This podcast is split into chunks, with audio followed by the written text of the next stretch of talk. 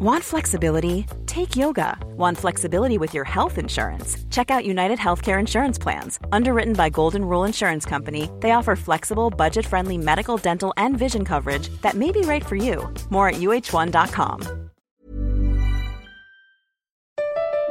Comment contribuer à un monde de demain plus durable La saison 2 du podcast Créateur d'impact va chercher les réponses en immersion au plus près des bénévoles, dirigeants d'associations ou bénéficiaires. Des histoires inspirantes et émouvantes sur les motivations de ces aventuriers de l'humain qui s'engagent dans la construction de la société de demain. Generali, sponsor de votre épisode La Story, vous propose de découvrir Créateur d'impact, le podcast disponible sur toutes les plateformes d'écoute.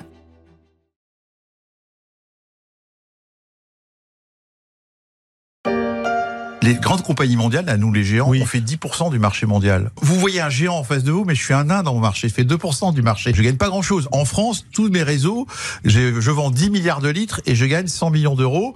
Ce matin, par les mesures que j'ai annoncées, je vais en rendre par solidarité 30 millions d'euros aux Français. Donc 30%. Ça, c'était Patrick Pouyanné, au tout début 2022. Le PDG de Total tempère l'annonce au micro de RTL. Les résultats de Total viennent de tomber. Les bénéfices ont battu un record en 2021. C'est le genre de nouvelle qui peut facilement mettre le feu aux poudres. Et bonne ou mauvaise nouvelle, ce n'était qu'un début. Parce qu'en 2022, pour Total, les résultats sont encore meilleurs.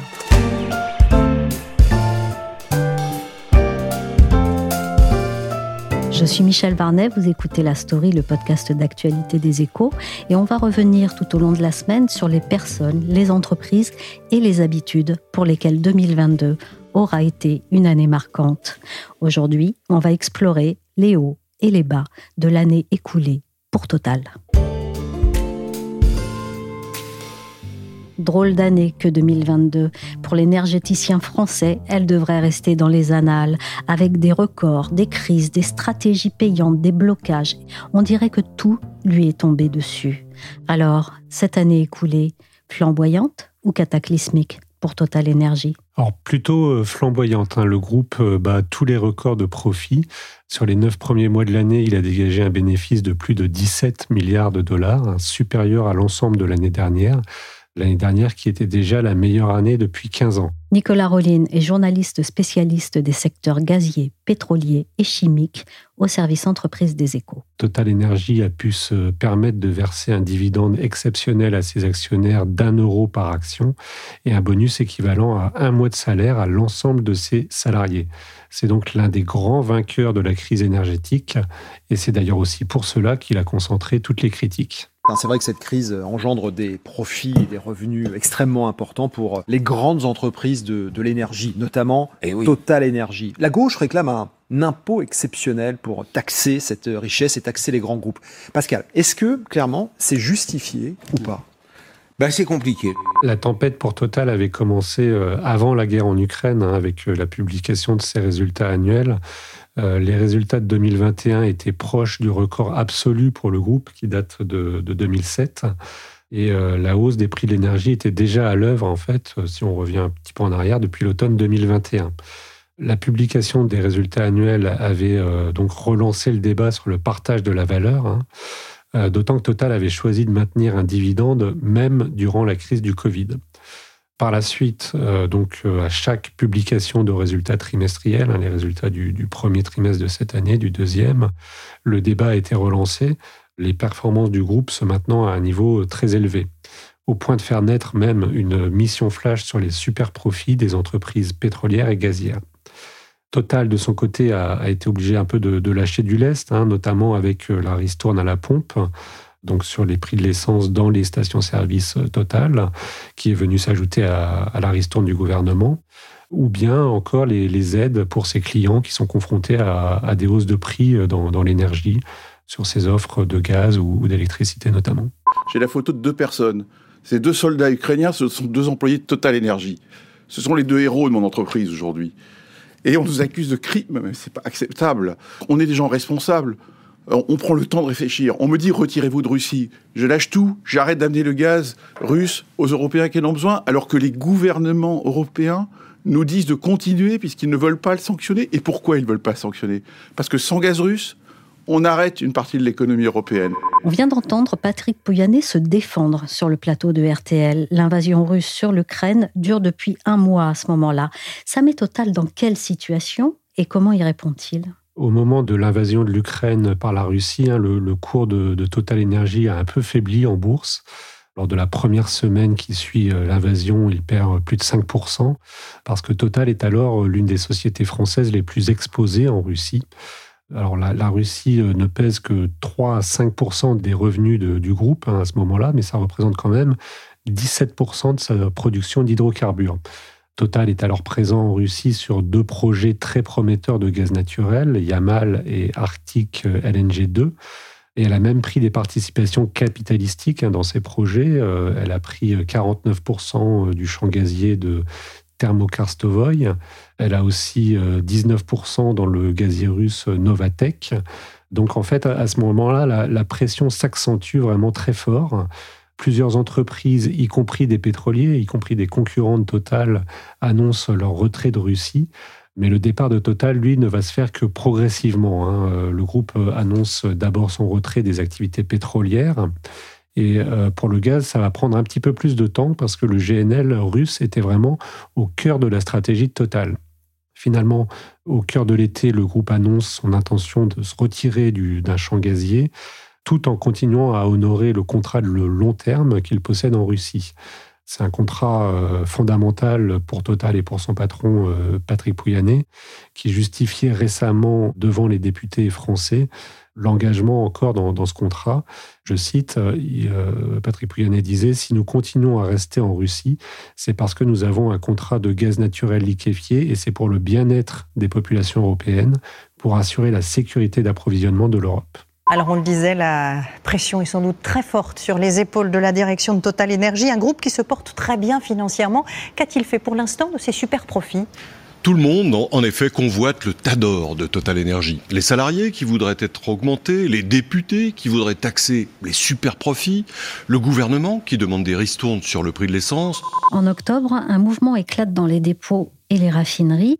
Les pénuries de carburant bloquent le pays. Qu'est-ce qui met le feu aux poudres et comment Total s'en sort-il alors, c'est vrai que la crispation sociale est allée euh, crescendo, hein, mais le, mouvement a, vraiment éclaté fin septembre à peu près au même moment en fait où Patrick Pouyanné annonçait le versement d'un dividende exceptionnel pour ses actionnaires. C'est venu, euh, enfin le mouvement a démarré la veille de cette annonce, mais ça a vraiment euh, bah, crispé un peu les tensions au sein de l'entreprise.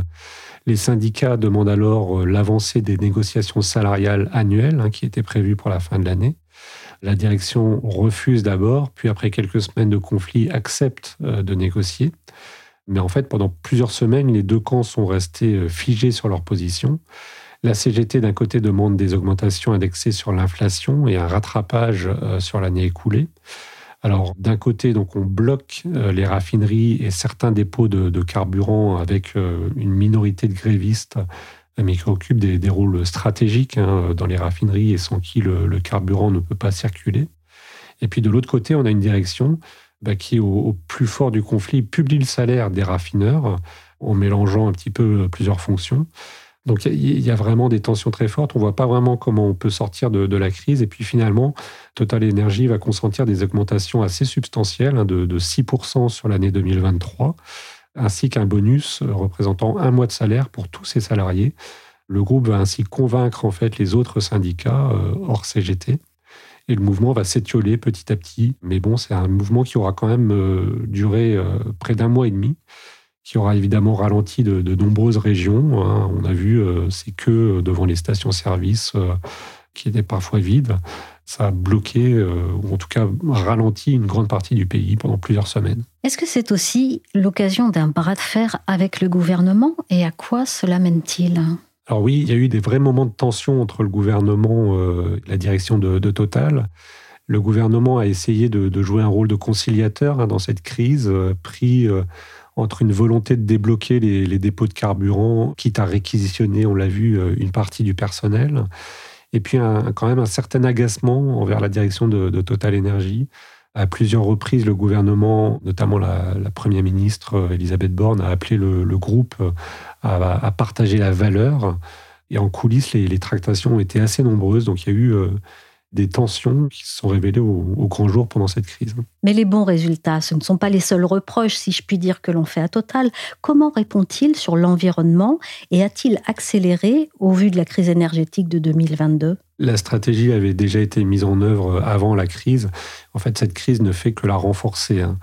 Une grande partie de la stratégie de Total aujourd'hui repose sur le GNL. Hein. Il est euh, le, deuxième producteur privé de, de GNL dans le monde le gaz qu'il considère comme une énergie de, transition.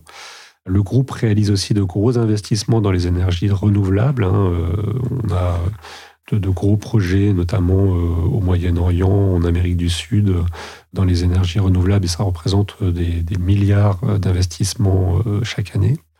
Certains doutent toutefois un peu de la sincérité de ces engagements. Hein. On a vu Greenpeace réaliser une étude dernièrement qui concluait que Total euh, sous-estimait les émissions de carbone dont il était responsable et que en fait ces émissions de carbone seraient euh, quatre fois supérieures aux déclarations de, Total. Or, euh, Total Energy ambitionne, rappelons-le, d'atteindre la neutralité carbone à l'horizon 2050. En forme de bilan sur 2022, Total est-il plus que jamais un géant décrié, mais dans une voie finalement pavée de succès? Oui, c'est justement le succès qui a euh, un peu attiré euh, tous les feux sur lui et qui a euh, concentré les critiques. Mais il faut souligner que les choix stratégiques qui ont été faits ces dernières années se sont révélés quand même assez justes. L'investissement sur le GNL, on voit que le marché a explosé complètement cette année. Les investissements sur le, renouvelable, la diversification du portefeuille. Il y a eu aussi une politique de resserrement des coûts. Hein, quand les prix du pétrole étaient au plus bas, qui a complètement remis le groupe en ordre de bataille avec euh, un objectif qui est de, générer des marges, même quand le prix du baril est, assez faible. Alors évidemment, cette euh, stratégie est, décriée, d'autant plus qu'elle profite en premier lieu aux actionnaires avec le versement de dividendes, avec des rachats d'actions euh, assez massifs, mais elle est plutôt efficace jusqu'ici. Cette stratégie efficace, on peut la porter au crédit de Patrick Pouyanné. Mais là aussi, on va le voir, ce n'est pas un long fleuve tranquille et ça clive. Vincent Collen a suivi durant plusieurs années le groupe Total au service entreprise des échos. Je lui ai demandé de me dessiner à grands traits son dirigeant et son mode de management. C'est quelqu'un d'extrêmement controversé, peut-être euh, l'un des patrons les plus controversés euh, du CAC 40 pour son style de management, euh, justement. C'est quelqu'un euh, qui a une personnalité euh, très forte. Physiquement, il est imposant. C'est quelqu'un de, très grand. Colérique, il réagit euh, beaucoup dans l'émotion.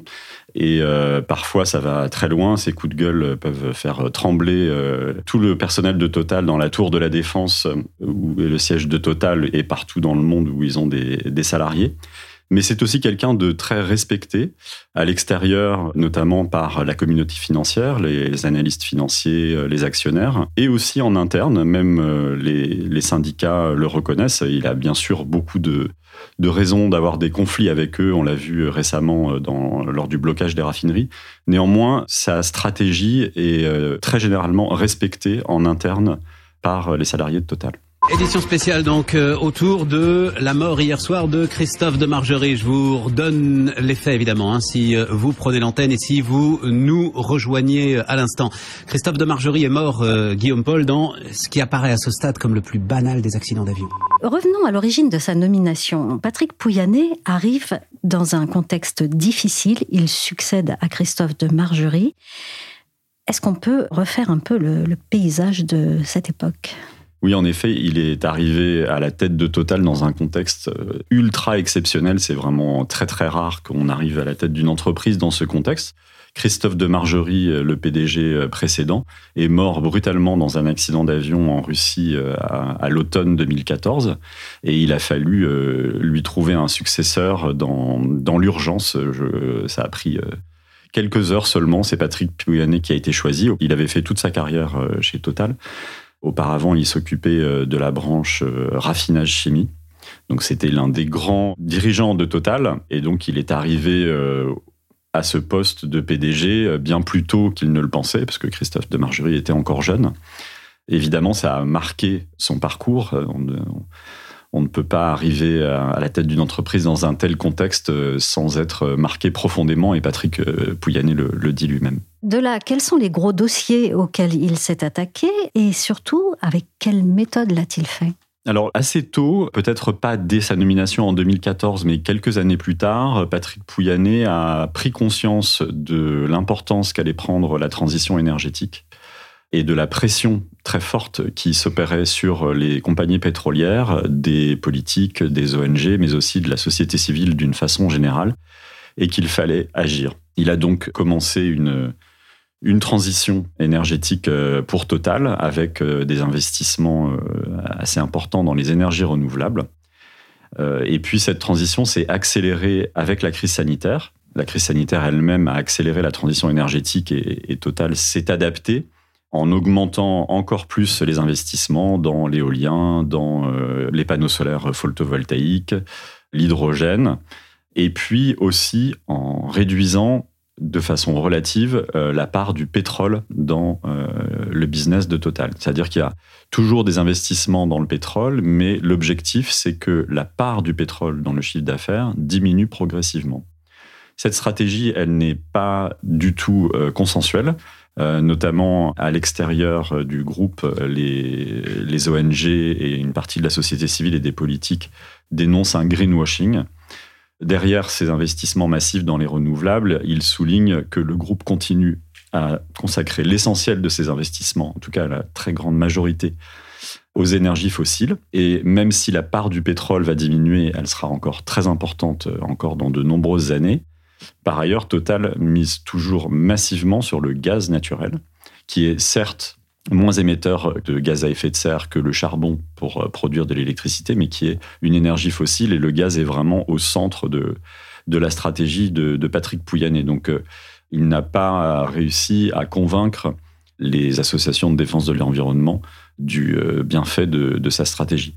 Et ce qu'il faut savoir, c'est que c'est quelque chose qui n'est pas propre à Total. Toutes les grandes compagnies pétrolières occidentales ont opéré ce virage euh, parce que la pression euh, de la société civile est trop forte. Et puis, c'est le sens de l'histoire. Ce sont des entreprises qui veulent continuer à exister et ne pas disparaître à un horizon assez lointain. Donc, BP, Shell, par exemple, ou Eni en Italie ont le même type de stratégie que Total.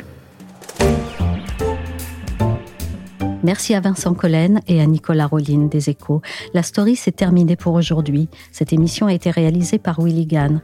Vous pouvez nous retrouver sur toutes les plateformes de téléchargement et de streaming de podcasts comme Apple Podcasts, Podcast Addict, Castbox ou encore Deezer, Spotify et Amazon Music.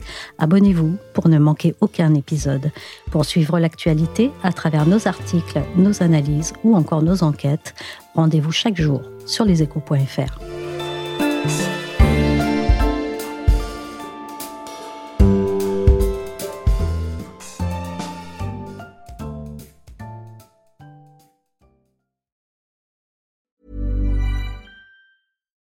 Botox Cosmetic, out of botulinum toxin A, FDA approved for over 20 years. So, talk to your specialist to see if Botox Cosmetic is right for you. For full prescribing information, including boxed warning, visit BotoxCosmetic.com or call 877-351-0300. Remember to ask for Botox Cosmetic by name. To see for yourself and learn more, visit BotoxCosmetic.com. That's BotoxCosmetic.com.